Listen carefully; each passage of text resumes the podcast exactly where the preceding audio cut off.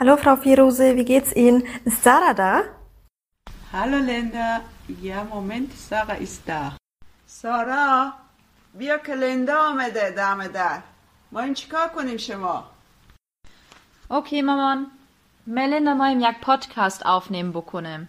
او چیه دیگه پادکست Hallo Uchti. با بیلا 24 ساعت اختی پختی دارم اینا من نمیفهم چیکار می‌کنم Hey Uchti, du chillst. Ich warte schon seit 10 Minuten. Komm schon, beeil dich ein bisschen. Yalla, yalla! Herzlich willkommen zu unserer neuen Folge Hammam Talk. Wir sind Sarah und Linda. Salam Sarah, wie geht's dir? Ist gut. Ich freue mich schon. Ja, ich freue mich heute auch mega, mega krass auf die heutige Folge. Wir haben heute nämlich wieder einen Gast in unserer Runde, nämlich Max Czolek. Für alle, die Max nicht kennen, ähm, kurz ein paar Worte zu ihm. Äh, Max ist Autor und lebt in Berlin aktuell und er ist Mitglied des Lyrik-Kollektivs G13 und Mitherausgeber des Magazins Yalta Position zur jüdischen Gegenwart. Von 2021 bis 2022 war er zudem Kurator des Projektes CPPD für eine pluralistische Erinnerungskultur. Ähm, außerdem hat er auch noch die Ausstellung zur Kulturgeschichte jüdischer Rache im Jüdischen Museum Frankfurt am Main mitgestaltet. Seine Gedichtbände Druckkammern und Jubeljahre, die zwischen 2012 und 2015 erschienen sind, sowie Grenzwerte aus dem Jahr 2019, erscheinen oder erschienen im Verlagshaus Berlin. Seine beiden Essays, das interessiert euch 2018, sowie Gegenwartsbewältigung aus dem Jahr 2020, was ich übrigens auf jeden Fall empfehlen kann, bin ich immer noch gerade drüber am Lesen und bin schon traurig, dass es fast zu Ende ist, erschienen beide im Karl-Hanser Verlag. Seine Theaterarbeiten fanden im ganzen deutschsprachigen Raum statt, zuletzt die Tage der jüdisch-muslimischen Leitkultur aus dem letzten Jahr. Salam Max, ich freue mich oder wir freuen uns, dass du da bist. Wie geht's dir? Schalömchen, mir geht's total gut. Ich freue mich auch, dass es endlich geklappt hat. Ja, wir freuen uns auch mega. Wir sind auch so aufgeregt. Also ja, ich freue mich einfach, dass du da bist und ich glaube, unsere ZuhörerInnen freuen sich auch auf diese Folge. Ähm, vielleicht können wir auch vorab, wir hatten nämlich ja gestern eine Umfrage gestartet ähm, an unsere FollowerInnen, falls jemand ein paar Fragen hat. Und die fanden wir für den Anfang und Einstieg eigentlich ganz nett. Wir haben mir zwar kurz deine Bio erklärt, aber eine Frage war, dass die Person sehr, dein, dein Werdegang sehr interessieren würde, beziehungsweise was dich denn geprägt hat in deiner Lebenslaufbahn, dass du jetzt so aktiv bist oder zu dem, was du gerade aktuell machst. Hm. Ja, danke schön. Ich kann gerne ein bisschen erzählen. Ich glaube, darauf gibt es immer so viele Antworten, wie es Bewerbungsgespräche gibt. ähm, man, also ich würde wirklich sagen, man, man macht auch immer Sinn aus seinem eigenen Leben, je nachdem, wer fragt und was man erklären muss. Wenn man erklären möchte, warum man, äh, was weiß ich, jetzt gerade besonders beziehungsunfähig ist, dann erzählt man eine andere Geschichte, als warum man gerade im Theater arbeitet oder, oder ähm, was weiß ich, äh, radikalen Aktivismus macht oder so. Also ich glaube, sozusagen, das, was ich jetzt erkläre, ist, glaube ich, ein bisschen kontingent, also ein bisschen, man könnte es auch immer alles ganz anders erklären.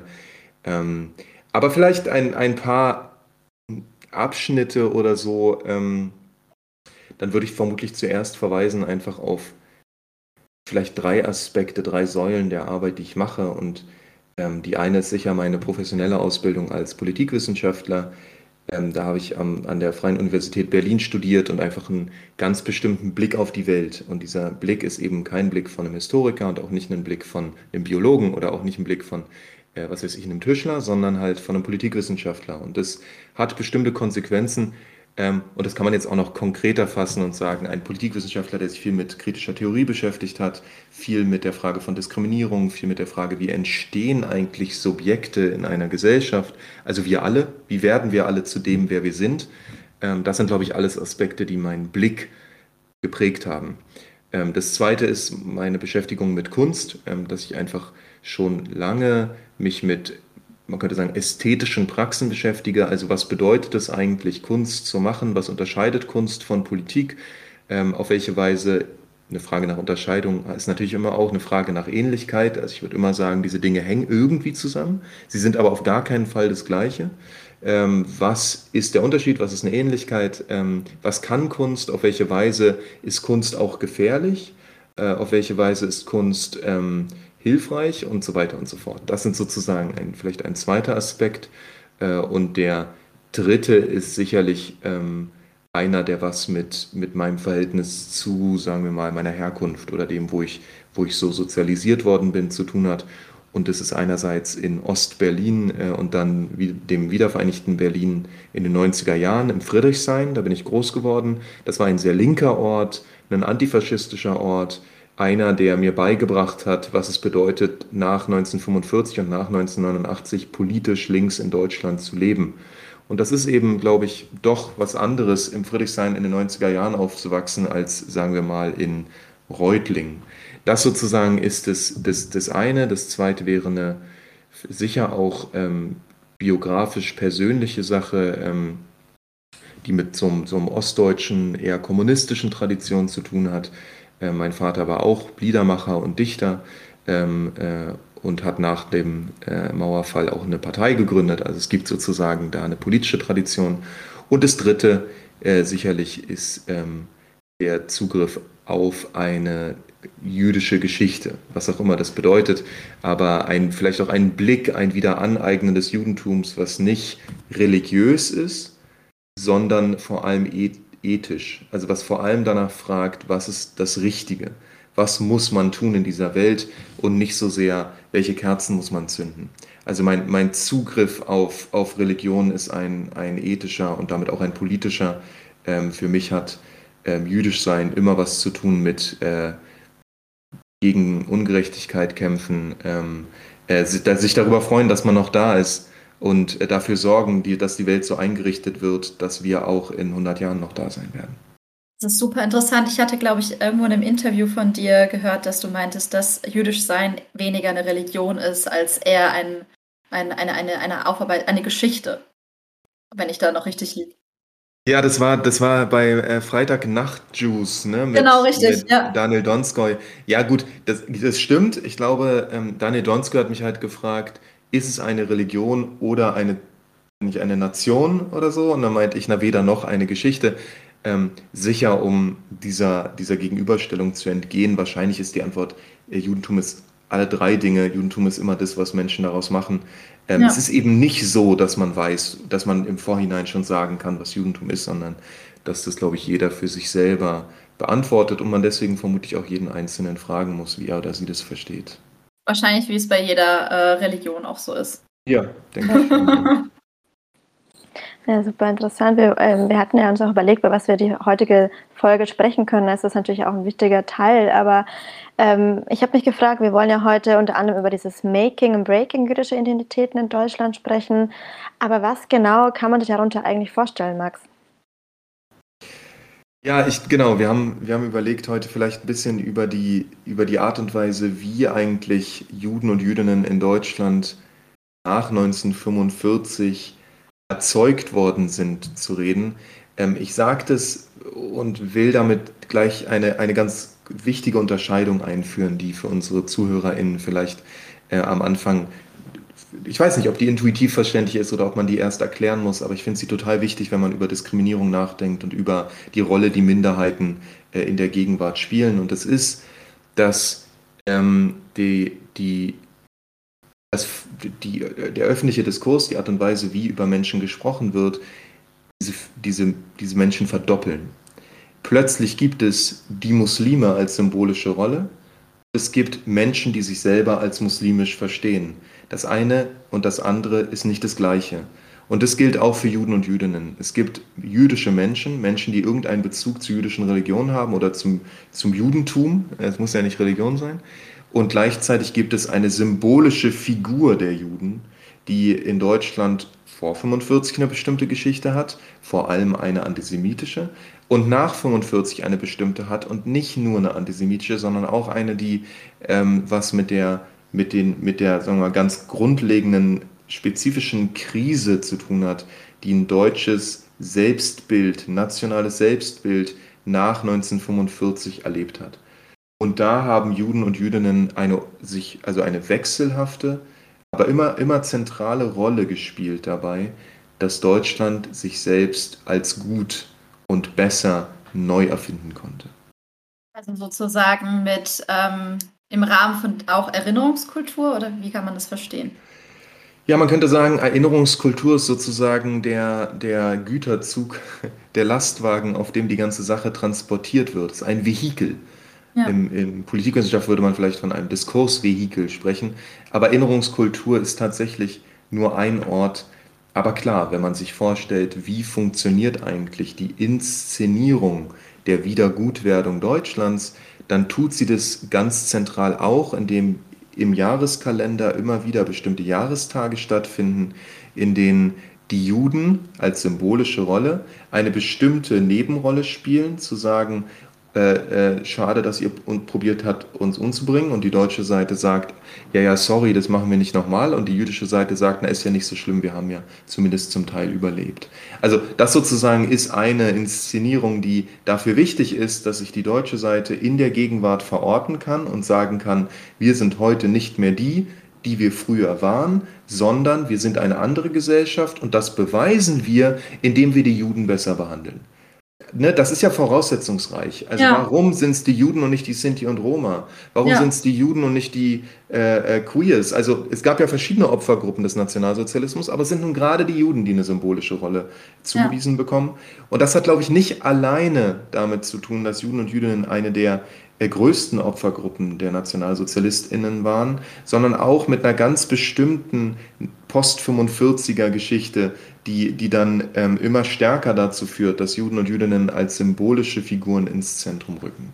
Wie ist es denn für die jüdische Community, diese symbolische Rolle zu haben? Ist das eine, ein Auferlegen, das man gar nicht haben möchte? Ist man da mit Teil, also möchte, kann man mitgestalten? Hat man den Raum mitzugestalten oder ist es einfach einem auferlegt worden?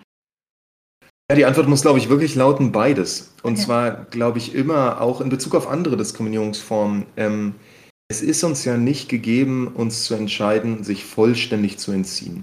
Und das gilt, glaube ich, für jede und jeden in der Gesellschaft und es gilt auch für die Punkte, an denen wir diskriminiert sind. Ne? Ja. Weil, man muss schon sagen, Grund, Grundlage meiner, meines Blickes auf Gesellschaft ist, wir sind wahrscheinlich immer beides.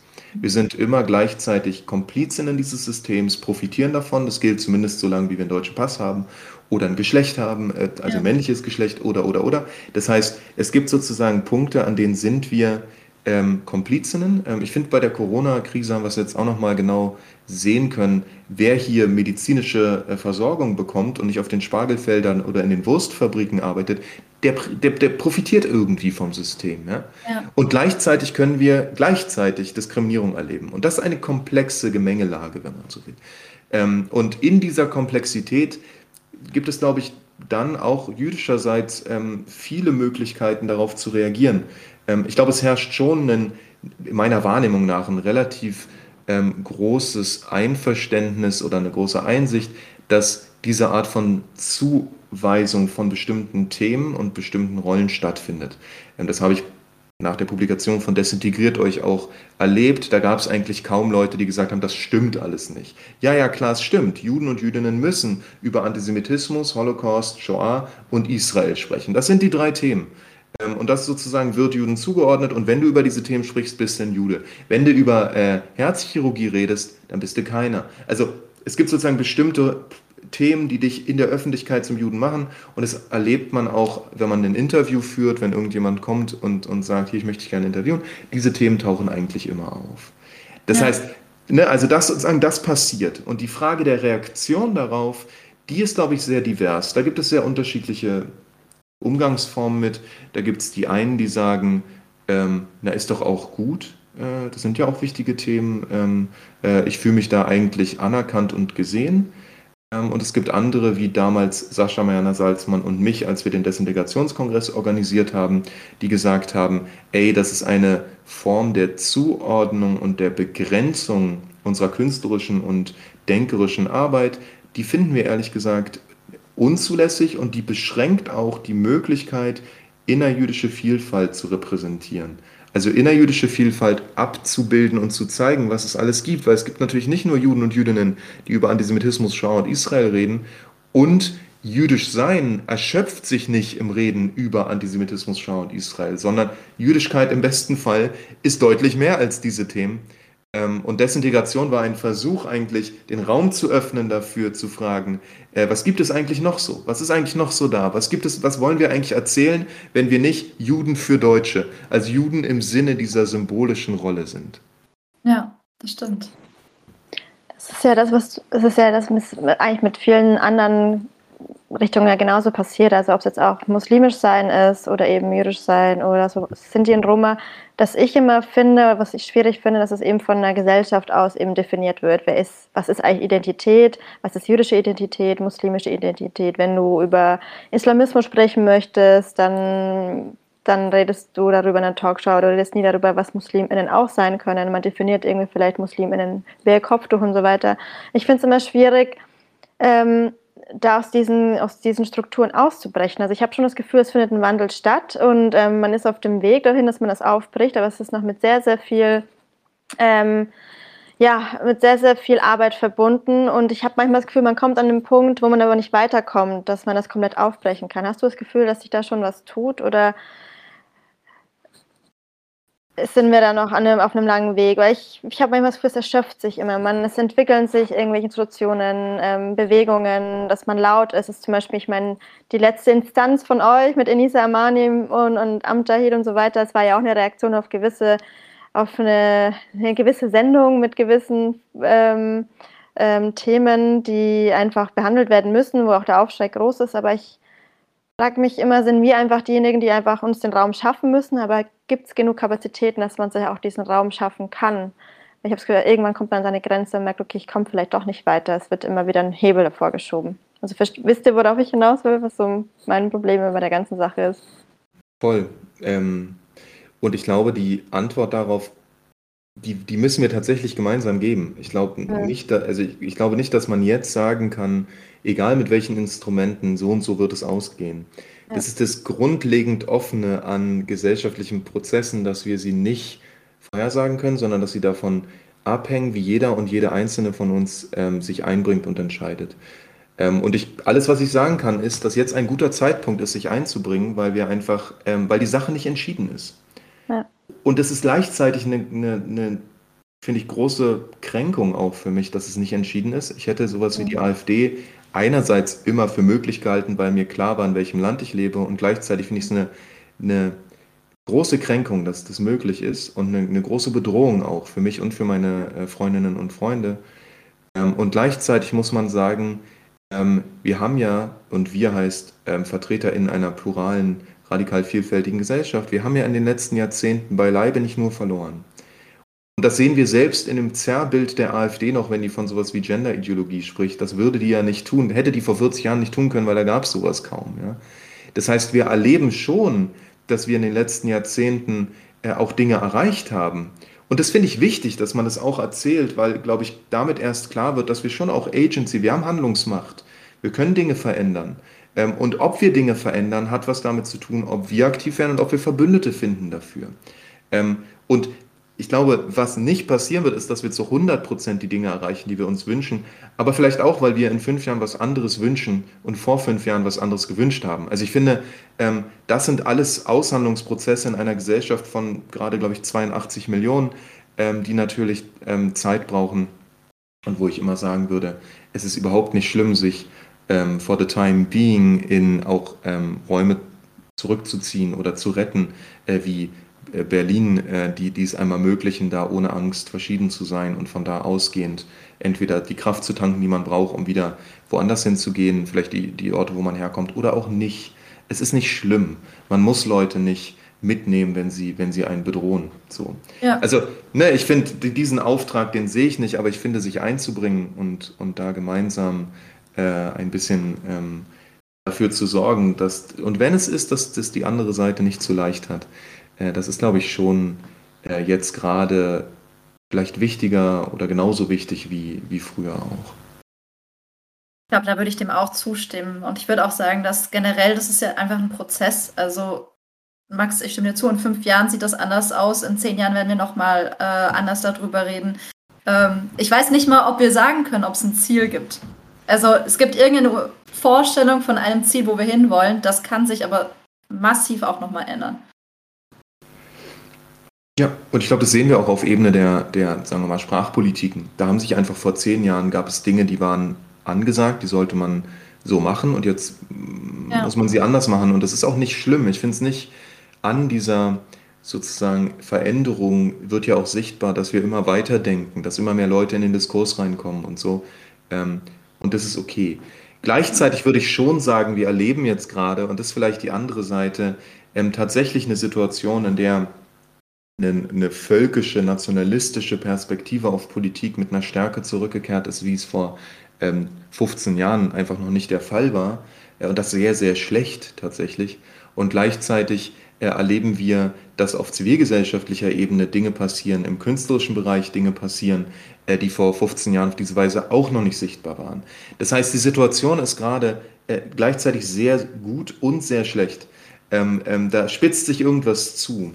Und ich glaube, das, was da gegeneinander läuft, ist eine alte Vorstellung davon, dass eine Gesellschaft hierarchisch geordnet sein muss, dass sie relativ harmonisch sein muss und dass sie von einer deutschen Kultur dominiert wird, versus einer neueren Vorstellung, dass diese Gesellschaft auf Differenz, auf Unterschiedlichkeit basiert und dass man dementsprechend ein, ein viel stärkeres Verständnis als Grundlage äh, entwickeln muss, was radikale Vielfalt bedeutet und auf welche Weise wir plurale Demokratie tatsächlich plural denken können. Und da kommen dann so Konzepte wie postmigrantisch, wie Desintegration, wie jüdisch-muslimische Leitkultur rein, wo wir tatsächlich versuchen, ein anderes Paradigma vom Nachdenken über Gesellschaft zu, zu entwickeln. Und das ist, glaube ich, auf politischer Ebene ähm, offensichtlich noch nicht angekommen. Jede politische Partei operiert weiter, weiter mit dem Integrationsbegriff zum Beispiel. Integration ist ein Paradebeispiel für eine Vorstellung von Gesellschaft mit einem Zentrum, in was alle reinbewegen müssen, sich und unterordnen, weil Differenz sozusagen das zentrale Problem dieser Gesellschaft darstellt. Ähm, und da, glaube ich, sind wir zivilgesellschaftlich und künstlerisch gerade schon an einem anderen Punkt eigentlich. Da werden Sachen vorgedacht, ähm, die hoffentlich in, in fünf bis zehn Jahren auch im politischen Raum ankommen und die politischen Parteiprogramme verändern werden. Das hoffe ich auch. Ist dann, also du hast gerade gesagt, ähm, das Unterordnen oder das Hierarchische, das wird noch verstanden als Harmonie. Kann dann überhaupt Differenz harmonisch sein, wenn es so noch verstanden wird? Also ehrlich gesagt, ich glaube, dass in diesem, also ich glaube auch im Integrationsbegriff schwingt so eine, so eine Vorstellung von Harmonie mit. Also die Idee, eine gute Gesellschaft ist eine geordnete Gesellschaft und eine gute Gesellschaft ist eine harmonische Gesellschaft. Äh, und eine gute Gesellschaft ist eine relativ homogene Gesellschaft.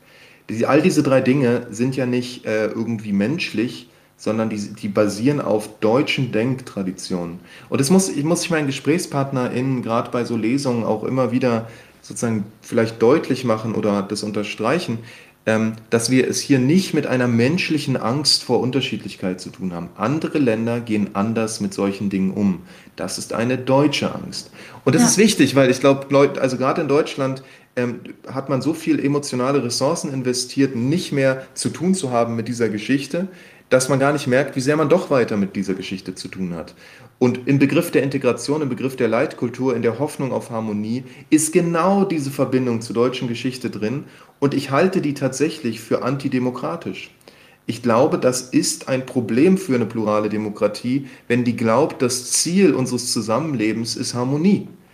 Nein, ist es nicht. Es ist Quatsch. Also ich glaube, ich sehe das auch nicht. Genau wie das ja. Ziel Leitkultur. Das, man muss ja nur mal rausgehen in einer Stadt wie Berlin äh, oder Frankfurt oder München oder Hamburg.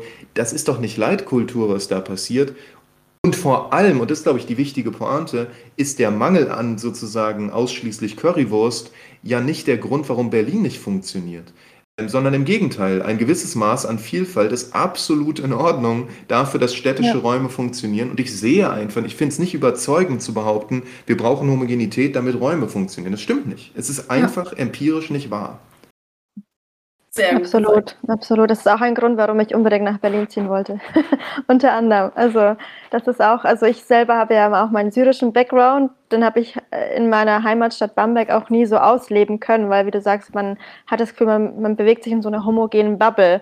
Und wenn man irgendwie versucht, ein bisschen seine Diversität oder sein, ich sag's, äh, man ist ja nicht anders, man ist einfach, wie man ist, man hat halt einfach eine Kultur, wie man mitbringt, dann driftest du wieder auf einem anderen Weg ab oder du hast dann es wird dann nicht mehr harmonisch, weil du eben nicht den gesellschaftlichen Standard entsprichst oder den Erwartungen und eckst natürlich an. Und das ist natürlich ein, ein, ein Prozess, wie Sarah auch schon meinte, das ist ein Weg, in den wir noch lange gehen werden, aber ich sehe es, wie man, wie du meintest, in Städten wie Hamburg, Berlin, ich bin ja gerade auch in Hamburg, ähm, dass das nicht funktioniert und es muss auch nicht funktionieren. Und es ist ja auch gut, wenn es eben nicht so funktioniert, weil das andere ist ja auch richtig so. Und ich glaube, das muss man auch in der Gesellschaft irgendwann mal akzeptieren, dass das auch vollkommen in Ordnung ist, dass wir eine diverse Gesellschaft haben. Aber ähm, daher machen wir ja auch zum Beispiel Hammam Talk oder solch oder haben dann solche Runden wie diese, dass wir darüber immer wieder sprechen und uns das vor Augen führen, warum das auch so wichtig ist. Und ich glaube, das ist ein wichtiger Punkt, einfach immer darüber zu sprechen und daran zu arbeiten. Das ist ja auch, finde ich, also das meine ich, glaube ich, auch mit zivilgesellschaftlich und, und künstlerisch. Genau solche Podcasts wie dieses Format ähm, sind natürlich äh, schon weit voraus vor dem, was, was politisch gerade äh, passiert. Ähm, und ich glaube, da, also die Bundestagswahl jetzt gerade ist eher ein Trauerspiel, was diese Dinge angeht. Übrigens ja. auch ein Trauerspiel, was Erinnerungskultur äh, angeht. Ähm, und ich glaube, das ist nicht ganz harmlos. Ne? Man, also man kann jetzt sagen, naja, äh, wir können auch Gesellschaft anders denken. Ich glaube, man muss schon auch verstehen, dass die, ähm, dieses, dieses Insistieren auf Harmonie und diese Vorstellung, dass eine gute Gesellschaft eine hierarchisch geordnete Gesellschaft ist eine, die Vielfalt bewältigt, im Sinne von, dass Vielfalt das zentrale Problem dieser Gesellschaft ist, dass diese Art zu denken ähm, in der Gegenwart, glaube ich, ganz klar scheitert daran zu analysieren, was die größte Bedrohung für die plurale Demokratie ist. Weil dieses Integration, wir nennen es mal das Integrationsparadigma, diese Art zu denken, die würde ja tatsächlich sagen, die größte Gefahr für diese Gesellschaft ist ihre Vielfalt, während wir ja, glaube ich, anhand von Gewaltstatistiken, anhand der, der Parteien, die im Bundestag vertreten sind und so weiter, sehen können, dass die größte Gefahr für die plurale Demokratie derzeit und möglicherweise schon immer eigentlich von den großen Homogenisierern kommt von den von rechten Gewalttätern, von Menschen, die in der, in der, im Bundestag probieren, diese Gesellschaft umzugestalten oder auch die plurale Demokratie abzuschaffen. Das ist die größte Bedrohung für die plurale Demokratie. Und wenn du ein Konzept hast oder einen Blick auf Gesellschaft, der es dir nicht erlaubt, diese Bedrohung wahrzunehmen, dann glaube ich, bist du wehrlos. Und ja. das ist wo, und das ist das, wo, ähm, wo, wo Denken wichtig wird. Ähm, weil, weil das, was wir hier machen, das ist nicht irgendein Denkspiel, sondern das ist entscheidend für die Art und Weise am Ende, wie der Staat zum Beispiel seine Sicherheitsorgane einsetzt, an welchen Stellen der sich bedroht fühlt. Und wenn der Staat bei jeder linken Furzdemo hingeht und Wasserwerfer auffährt, aber bei einer äh, äh, Corona-Leugner-Demo äh, oder bei einer, bei einer rechten Demo mit den Leuten irgendwie Shakehands macht und Blumen entgegennimmt, dann sehen wir, wie die Gefahrenwahrnehmung die Gefahrenanalyse eigentlich äh, vorgeht im Staat. Und dann muss ich schon sagen, ich bin besorgt darüber, dass der Ort, der das Gewaltmonopol besitzt, dem ich meine Fähigkeit, Gewalt und Widerstand zu leisten, überantworte, so wehrlos, so wenig vorgeht gegen diejenigen Menschen, die meine Freundinnen und Freunde und mich am stärksten bedrohen. Ja, absolut. Ich bin da voll bei dir. Es ist auch, muss auch ganz ehrlich sagen, seit Hanau letzten Jahr ist es auch das erste Mal, dass ich mich bewusst, also ich, ich habe jetzt noch das Glück, sage ich jetzt mal, dass ich äh, vielleicht auf den ersten Blick als Deutsche gelesen werde. Wenn ich mich aber jetzt umsehe, meiner Familie, meine Schwägerin mit Kopftuch schon ein paar Mal angegriffen wurde und nur ein paar Meter von Hanau entfernt wohnt und ich das erste Mal in meinem Leben wirklich das Gefühl hatte, ich mache mir vielleicht nicht Sorgen um mich, aber um meine Familie, meine FreundInnen und ich mich das erste Mal wirklich nicht mehr sicher fühle. Und ich und das darf nicht passieren, dass wir hier leben, dass wir hier was mit aufgebaut haben, uns mit einbringen und dass sich Menschen hier nicht sicher fühlen können in Deutschland. Und wie du schon sagst, auf den Blick der Bundestagswahlen sehe ich auch ein bisschen mit Bauchschmerzen. Aber ich habe das Gefühl, wir haben keine andere Wahl, als dagegen aktiv zu sein, um, um uns auch zu schützen. Alles andere, es ist natürlich auch verständlich, dass keine, also dass nicht alle die Kapazitäten haben, aber ich wüsste sonst nicht, wohin das führen soll. Ich sehe da auch wirklich mit, mit Bauchschmerzen entgegen. Aber findet ihr, dass ihr, dass wir genug aktiv sind? Also ist, ist unsere Gesellschaft gerade genug aktiv? Weil ich finde ja eigentlich nicht, ich hab, vielleicht ist es auch mit der Pandemie, dass die Menschen müde sind. Aber meiner Meinung nach ist wirklich jeder mehr ausgelaugt und hat keine Energie mehr, um aktiv zu sein. Und es ist mit der Bundestagswahl eigentlich ein Thema, wo wir jetzt gerade noch viel mehr aktiver sein müssten. Tja, ich, ja, ich glaube, ähm, ich, ich würde hoffen, jeder macht sozusagen an den Orten, an denen er oder sie das gut machen kann. Ähm, und ich glaube, da, hat, da, da, ist überhaupt nicht an mir zu entscheiden, wer welche Ressourcen hat ähm, ähm, und welche Fähigkeiten auch. Ich glaube, manche Menschen können bestimmte Dinge besser. So, das hat auch mit Privilegien zu tun, mit, der, mit Ressourcen, die man eben hat, auch zeitlichen Ressourcen, intellektuellen Ressourcen ähm, und so weiter. Ähm, eine Sache, über die ich jetzt gerade noch nachgedacht habe, und das, das habe ich auch im Gespräch mit einem ähm, Integrationsforscher, Aladin Elmar Falani, ein Soziologe, immer wieder erlebt. Ja. Aladin Toll, nimmt ja. sozusagen eine, der hat ein Buch geschrieben, das heißt das Integrationsparadox, mhm. ähm, und Aladin nimmt eine relativ optimistische Haltung ein, was diese zunehmenden Konflikte angeht und sagt, naja, ähm, eine Zunahme von Konflikten ist eigentlich ein Beleg dafür, wie gut Integration funktioniert, während die sozusagen Putzkraft mit Kopftuch noch kein Problem war, ist die Lehrerin mit Kopftuch doch ein Problem und darin spiegelt sich ja auch ein bestimmter sozialer Aufstieg. Da ist sicher was dran. Ähm, ich glaube nur, das, was jetzt eben gesagt wurde, ist schon auch wichtig und ich glaube, das ist sozusagen biografisch und, und, und körperlich auch äh, äh Juden und Jüdinnen bereits in diesem Land quasi eingeschrieben, ähm, nämlich das Bewusstsein darum, wie gefährlich es sein kann, in diesem Land zu leben und wie gefährlich es sein kann, ähm, der Meinung der Mehrheit ausgeliefert zu sein. Weil aus irgendeinem Grund hier der Weg von ähm, Statement zu Vernichtung sehr, sehr kurz ist. Ähm, und ich, ich weiß nicht warum, ich glaube, ich verstehe es nicht genau, aber ich kann es beobachten, dass es so ist. Dass die Leute was sagen und gleich den Molotow-Cocktail hinterherwerfen auf, auf irgendeine Flüchtlingsunterkunft. Und ich glaube, da sozusagen gibt es immer wieder ein Erschrecken, und das sehe ich schon auch als so Phasen von Migration, die quasi ab einem gewissen Zeitpunkt X ihre eigene Geschichte als eine Geschichte in Deutschland erleben, 70er Jahre, 80er Jahre, 90er Jahre, und dann immer wieder neu quasi in ihrer eigenen Geschichte eingeschrieben bekommen, wie gefährlich es ist, hier zu leben. Ähm, und wenn man sich sozusagen eine jüdische Geschichte anschaut, die ja schon äh, sehr lange hier stattfindet, dann, dann sozusagen können Juden und Jüdinnen von dem Versuch zu überleben und der Bedrohtheit und der Schwierigkeit, die es bedeutet, immer wieder erzählen. Und das ist vielleicht eine Art von pluralem Erinnern, eine Art von gemeinsamer Erinnerungskultur, die eben nicht wäre Gedächtnistheater, nicht für ein deutsches Wiedergutwerden, sondern der Versuch, die Gegenwart so einzurichten, dass sich die Geschichte nicht wiederholt, ähm, dass man gemeinsam versteht, dass wir ein gemeinsames Schicksal haben, dass es entweder eine Gegenwart für Juden und Muslime gleichermaßen gibt oder für keinen von beiden beispielsweise. Und das, glaube ich, also diese Verbindung herzustellen, ähm, immer wieder auf, auf Verbündetsein, auf Verbindung, auf, auf sich gegenseitig zuhören, die Differenz anerkennen und gleichzeitig äh, ein gemeinsames Interesse zu identifizieren, nämlich nicht umgebracht zu werden, ähm, das ist, glaube ich, eine, eine, eine Taktik, eine Strategie, die vielleicht in meiner Wahrnehmung in der Gegenwart auch ähm, gut verfängt und die wichtig ist. Also würdest du sagen, bei zwei Sachen, die du jetzt erwähnt hast, zum einen die Erinnerungskultur, Würdest du sagen, dass die Erinnerungskultur bisher das nämlich nicht geschafft hat, die Gegenwart auch zu bewältigen und die Themen der Gegenwart aufzunehmen? Und das andere noch, ähm, du hast auch gesprochen über zum Beispiel da mit den jüdisch-muslimischen äh, Leitkulturtagen. Das war ja äh, Kulturtage in ganz Deutschland letztes Jahr.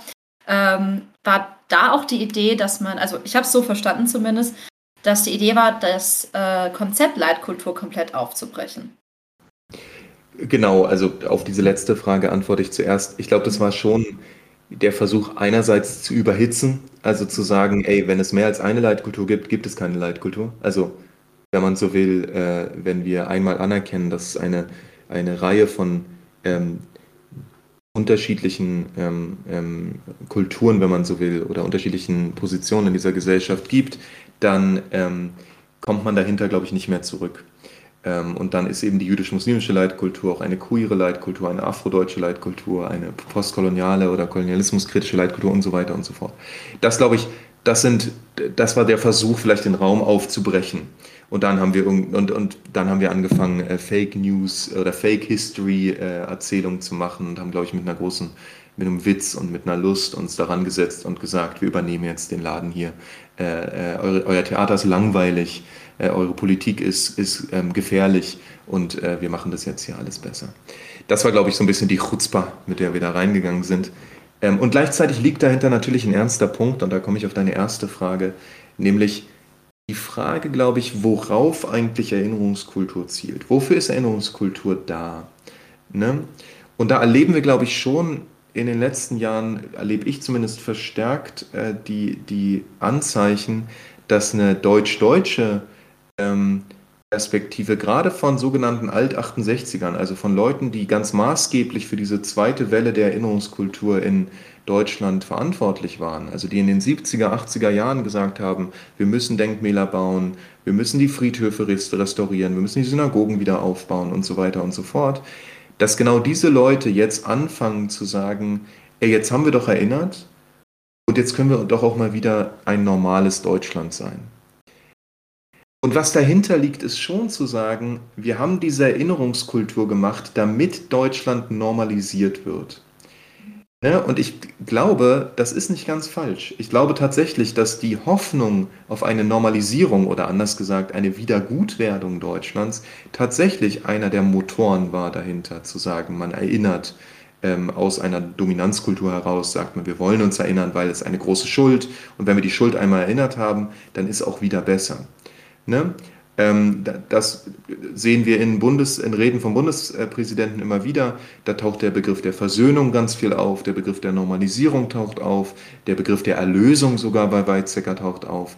Also quasi religiöse Begriffe, ich würde sagen, ein bisschen so christliche Leitkultur, die da eine Rolle spielt, ähm, die immer wieder so suggeriert, dass Erinnerung Versöhnung bedeutet. Würde ich sagen, das stimmt, glaube ich, nicht. Das würde ich zurückweisen. Ich würde sagen, es ist überhaupt nicht klar, warum Erinnerung Versöhnung bedeuten soll. Doch nicht ohne, dass irgendwas passiert. Äh, das ist ja so, als würde jemand sagen, äh, äh, ich brenne dein Haus ab, bring deine Kinder um, klau dir dein Auto und dann stelle ich einen Stein hin und sage, jetzt ist aber wieder gut, oder? Nee, sorry, so läuft es nicht. Also so läuft es einfach nicht. Und ich glaube, ähm, Räume, also solange man das nicht anerkennt, solange eine Erinnerungskultur nicht anerkennt, dass es Räume der Untröstlichkeit braucht, Räume, in denen wir betrauern, dass die Geschichte so gelaufen ist, wie sie gelaufen ist. Was übrigens eine sehr jüdische Art wäre, Erinnerungen zu machen, zu sagen, ey, wir leben noch, wir sind froh, dass wir noch leben, aber es ist eine unfassbare Katastrophe, wie die letzten paar tausend Jahre gelaufen sind. Ähm, ähm, und wir erwarten, dass Gott für Gerechtigkeit sorgen wird am Ende der Zeit. Nicht jetzt vielleicht, aber irgendwann doch. Diese Rechnungen sind immer noch unbezahlt. So, diese Versöhnungsgeschichte, das sozusagen, das ist natürlich der Wunsch der TäterInnen-Gesellschaft, dass man möglichst schnell versöhnt. Aber von der Opferseite, glaube ich, läuft es ein bisschen anders. So. Also ich glaube, das sozusagen ist, ist vielleicht ein, ein Punkt, an dem es sich unterscheidet von dieser Hoffnung auf Normalisierung. Ähm, ja. Und, und das habe ich eben ja schon gesagt, ich glaube, Erinnerungskultur ist eben nicht dafür da, Deutschland zu normalisieren, sondern Erinnerungskultur ist dafür da, die Gegenwart so einzurichten, dass sich die Vergangenheit nicht wiederholt. Das ist Gegenwartsbewältigung. Ja, und das hat wahrscheinlich, also gut, wir haben sehr viel, ähm, auch in der Schule hatten wir das ja auch immer mit der Erinnerungskultur und dass wir äh, versucht haben, uns zu erinnern, auch gerade so an den Holocaust zum Beispiel. Ähm, ich habe persönlich das Gefühl, dass verpasst wurde, das auch klar zu machen, dass wir daran arbeiten, dass nie wieder so etwas mhm. passiert. Mhm. Sondern wir erinnern uns und das war. Und wir erinnern uns nicht oder wir diskutieren nicht darüber oder wir haben nicht den Diskurs, dass sowas nie wieder auf eine andere Art und Weise passieren kann. Das ist etwas, was ich persönlich immer fand, ähm, einfach nie wirklich behandelt wurde. Und ähm, das Ganze erinnert mich auch immer an, den, an, das Konzept von Transitional Justice, dass ähm, sozusagen ähm, Opfer und TäterInnen ähm, in, in Diskurs stehen, gemeinsam an etwas arbeiten. Und ich finde, Erinnerungskultur lässt viele Parteien außen vor. Also bis jetzt, aber deswegen mit der Gegenwartsbewältigung ähm, ist ja eine ganz andere äh, Orientierung. Ja, und ich glaube, wir, wir sehen auch in der, in der Gegenwart nach wie vor, genau wie das, was du jetzt aus deiner Schulzeit erzählt hast, ähm, dass einfach ganz, ganz viele Menschen keinen Bock haben, ähm, sowas wie eine Wehrhaftigkeit in der Gegenwart ähm, zu denken. Äh, und da muss man einfach sagen, ich war 13 Jahre auf der jüdischen Schule in Berlin und da lief das anders. Da war klar, ähm, du darfst Befehle verweigern, wenn sie äh, äh, nicht, wenn sie menschenfeindlich sind. Und wenn diese Demokratie bedroht wird von Menschenfeinden, dann darfst du sie verteidigen. Das heißt Wehrhaftigkeit. Und ich habe das Gefühl, die Leute sozusagen scheuen diese Idee der Wehrhaftigkeit und diese Idee auch des Antifaschismus, der ja im Prinzip eine Wehrhaftigkeit impliziert, ähm, scheuen sie intensiv und stattdessen reden sie die ganze Zeit über Meinungsfreiheit. Das Problem an Meinungsfreiheit ist aber, wenn sie nicht mit Zivilcourage und, und Wehrhaftigkeit einhergeht, dass sie eine ganz andere deutsche Tradition wieder aufruft, nämlich die des Danebenstehens und Zuschauens. Ja. Meinungsfreiheit heißt im Moment hier in Deutschland in der Presse oder auch in der Politik ganz häufig, man steht daneben und sagt, mhm, mhm, und sagt dann, naja, wir haben hier einen offenen Diskurs geführt äh, und nicht den der linken Meinungsdiktatur. Ja? Ähm, das ist eine extrem gefährliche Situation und zwar nicht gefährlich, weil sie irgendwie den Linken Stimmen kostet. Dass Deutschland sozusagen nicht links ist, ist ja eh klar. Aber weil man, glaube ich, tatsächlich einmal mehr ähm, nicht kapiert, dass es, dass es für, für Meinungsfreiheit auch einen Schutz der Demokratie braucht. Ähm, weil bestimmte Positionen am Ende dazu führen werden, dass genau der Raum, in dem die Meinungsfreiheit stattfindet, immer kleiner wird. Ähm, und das hat nichts mit Redeverboten zu tun, sondern mit handfesten Strafinstanzen. Und ich glaube, das ist vielleicht eine Sache, die, man, die, die ich auch immer wieder stark machen würde. Meinungsfreiheit ist ein Begriff, der geht gegen staatliche Zensur. Der geht dagegen, dass du in den Knast geworfen wirst, wenn du, wenn du Dinge sagst. Der geht nicht dagegen, dass jemand sagt, wenn du Sachen erzählst, das ist Quatsch. Das ist Quatsch, ist keine Beschränkung der Meinungsfreiheit. Ja. Ähm, ne, das ist Quatsch, ist ein, äh, ist ein Diskurs, vielleicht ein nicht besonders produktiver, ich gebe es ja zu, äh, aber es ist, es ist nicht das, glaube ich, was mit Beschränkung der Meinungsfreiheit gemeint ist. Ja, absolut. Das ist, ähm, das ist genau das Problem, was ich immer wieder sehe in den letzten Jahrzehnten oder letzten Jahrzehnten hört sich so an, als wäre ich schon super alt, aber in den letzten Jahren, wo ich mich frage, bis wohin geht Meinungsfreiheit, was bedeutet eigentlich Meinungsfreiheit, als ich das in den letzten Jahren versucht habe, neu zu definieren, weil ich auch diesen, diesen vielleicht naiven Blick hatte auf den Begriff Meinungsfreiheit. Das ist, du kannst sagen, was du willst, aber letztendlich merken wir auch, dass das aber nicht so ist. Es ist, kommt darauf an, was du sagst und von wem das gesagt wird und wer die Privilegien auch besitzt, etwas sagen zu können oder auch zu dürfen. Das ist ja auch nochmal ein wichtiger Punkt. Und nicht jeder oder jede ist vielleicht auch ähm, in, in dem Setting, dass ja auch was zusteht, was zu sagen. Das finde ich das Problem hier in Deutschland auch. Jetzt, was wollte ich jetzt sagen? Jetzt bin ich kurz raus gewesen. Egal. jetzt habe ich kurz den Faden verloren. Aber in Anbetracht äh, der Zeit, ähm, wolltest du noch was sagen, Sarah, oder habe ich dich jetzt unterbrochen? Weil ich war kurz irgendwie weg mit meinen. Ähm, ich hab, du hattest noch die, eine interessante Frage zur äh, Kunst, Lena. ah ja, genau, das wäre vielleicht noch ganz interessant, Max. Und zwar bist du ja oder du plädierst ja immer wieder auch in deinen ähm, Werken, dass man Kunst als eine Form der Intervention betrachten sollte, gerade wenn es eben um Themen wie Rassismus, Politik und so weiter geht. Wie kann denn das wirklich gelingen, durch die Kunstform zu intervenieren? Ähm, ich glaube, da ist total wichtig, immer wieder konkrete Kunstpraxen sich anzuschauen. Ähm, ich glaube, da gibt es ganz, ganz viele Beispiele für, die gut, die gut funktionieren ähm, oder die gut funktioniert haben. Ähm, und da, glaube ich, ist auch die Frage, was erzählen wir eigentlich als wichtige Kunst und wichtige, wichtiges Archiv oder wichtiger Kanon von Kunst, die für unsere Gegenwart relevant ist, ähm, eine entscheidende Frage. Weil ich glaube, dass man ähm, nach 1945 so eine ganz eigenartige Verrenkung angestellt hat, indem man versucht hat, einen Teil der deutschen Geschichte vor ihrem Abgrund zu retten. Und dieser Teil der deutschen Geschichte war die Kunst. Man hat angefangen, ein Konzept zu erfinden von Kunst als autonom von Geschichte und Gesellschaft. Und ich glaube, das ist ein großer Fehler gewesen, weil wir, weil wir, an, weil wir mit so einem Konzept überhaupt nicht mehr verstehen können, auf welche Weise Kunst und Gesellschaft immer miteinander zusammengehangen haben. Und zwar im Guten wie im Schlechten. Ja? Äh, Kunst war natürlich vor 33 auch total wichtig dafür, so eine völkische Imagination zu füttern. Äh, der deutsche Nationalismus ist in der Romantik maßgeblich auch durch romantische Malerei, durch romantische Literatur und so weiter mit entstanden. Der wurde alphabetisiert durch diese ästhetischen Modelle. Ähm, und gleichzeitig gab es natürlich zu jedem Zeitpunkt Menschen, die Kunst als einen Teil ihrer Strategien zu widerstehen verstanden haben. Und da ist vielleicht Heinrich Heine nur ein prominentes Beispiel für, aber da fallen uns, glaube ich, äh, wenn wir ein bisschen nachdenken, ein bisschen recherchieren, viele Leute für ein. Ähm, und das, dass wir verstehen, dass Kunst oder künstlerische Praxen auch ein Teil unserer Strategien zu widerstehen sind, ähm, für dieses Verständnis braucht man, glaube ich, ein anderes, einen anderen Blick auf Kunst. Dann müssen wir nämlich wegkommen von dieser Idee, dass Kunst autonom ist von, von allem, äh, dass man also Kunst auch nicht, und das ist ja nur die Kippseite, mit den Instrumenten der Gesellschaftskritik betrachten darf. Stichwort Gomringer Debatte an der, an der Fassade der Alice Salomon Hochschule. Da haben die Leute ja, also es wäre ja das eine gewesen zu sagen, ähm, wir finden, dass dieser Text ähm, eigentlich okay ist. Aber die Debatte war ja gar nicht so. Die Debatte war, es ist völlig illegitim, einen Text mit, mit Instrumenten der Gesellschaftskritik, in diesem Fall äh, äh, feministischen Perspektive, zu bearbeiten.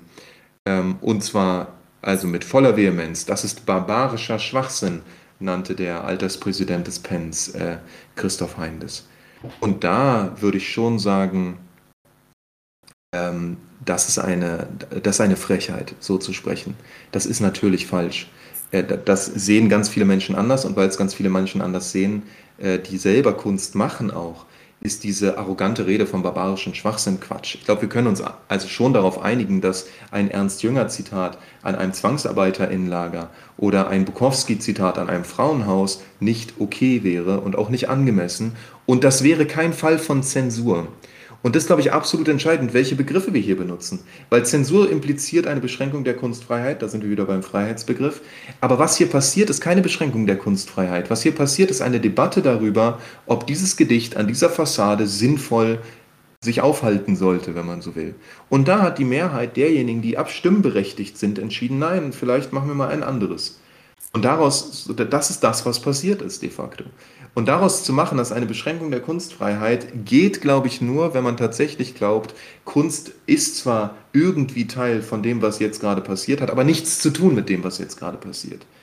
Und das, glaube ich, ist eine große, also ein großer angelegter Versuch, die Kunst zu retten vor ihrer eigenen Geschichte. Aber dieser Versuch läuft eben nicht nur auf ihre Rettung heraus, sondern auch auf die letztlich Zerstörung von dem, was Kunst bedeutet, nämlich Gesellschaft zu verarbeiten, Gegenwart zu bearbeiten, Widerstand zu leisten und so weiter und so fort. Deswegen ich, würde ich wirklich sagen, ähm, wir müssen, glaube ich, ein, viel stärkeres Modell von Kunst als Intervention, von wehrhafter Kunst, wenn man so will, entwickeln. Und zwar um der Kunst willen, nicht nur um der Gegenwart willen.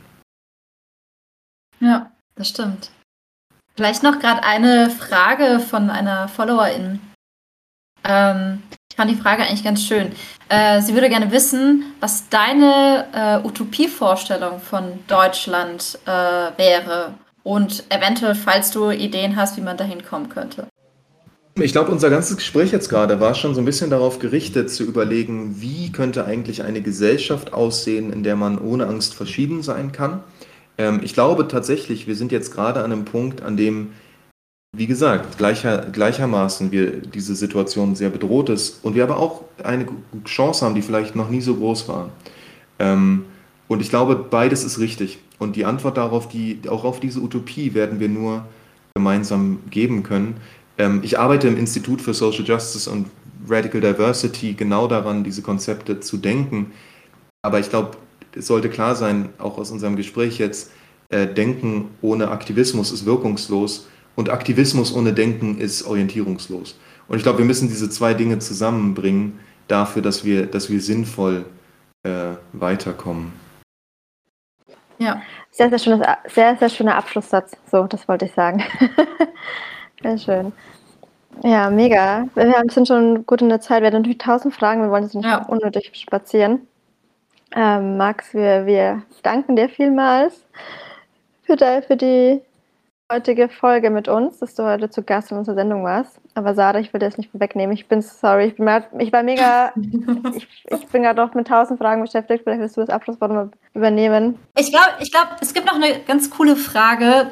Okay. Die bedarf nur ein Wort eigentlich. Und zwar, das wussten wir auch nicht, ah, ja. aber äh, genau. wir wurden, uns wurde die Frage, oder wir sollen die Frage stellen, ob du noch als DJ auflegst. und falls ja, was dein DJ-Name ist. Äh, ja, tatsächlich. Ich habe letztes Wochenende erst wieder beim Geburtstag einer Freundin äh, äh, an einem nicht weiter äh, benennbaren Ort in Brandenburg aufgelegt. Mhm. Und ähm, ich mache das privat ähm, oder bei Literaturveranstaltungen im, im kleineren Kreis. Ich heiße und hieß immer noch Ruben McLoop und zwar genauso wie auf äh, Twitter. Das ist das Geheimnis meines Twitter-Namens, ist mein DJ-Name. Ähm, Okay. Und zwar, weil ich ein elendiger Laptop-DJ bin, der mit Loops früher viel gearbeitet hat und bis heute arbeitet und deswegen Ruben McLoop. Okay, sehr Ja, cool. witzig. Ja, Sarah, vielleicht können wir ja trotzdem irgendwann, wenn wir es mal schaffen, unsere Hammam Talk Party irgendwann zu veranstalten, Festival. Vielleicht können wir den Max doch irgendwie engagieren. Dann, dann, dann buchen wir Ruben mit Blue. genau. Äh, mega Total witzig. gerne. Ich, ich lege total gerne auf. Ähm, sehr. Sehr cool. Ja, vielen Cool. Dank, Max. Ähm, das war uns äh, auf jeden Fall eine Freude, dich kennenzulernen persönlich mal und äh, dich hier in unserer Folge zu haben bei Hamam Talk. Und äh, ja, schön, dass du da warst. Vielen Dank. Ja, vielen, vielen Dank fürs gemeinsame Denken. Ähm, die Zeit verging jetzt auch für mich super schnell. Äh, also großes Kompliment und danke für die Einladung und ich freue mich auf die Folge und Grüße raus an die ZuhörerInnen. Schön, dass ihr eingeschaltet habt. So, liebe Hamamis, also hoffentlich habt ihr jetzt auch eine ganz tolle, interessante Folge mit uns. Äh, falls ihr Feedback habt, Fragen, schickt uns eine DM. Aber vor allem lest unbedingt Max Bücher, die verlinken wir euch auch in den Show Notes.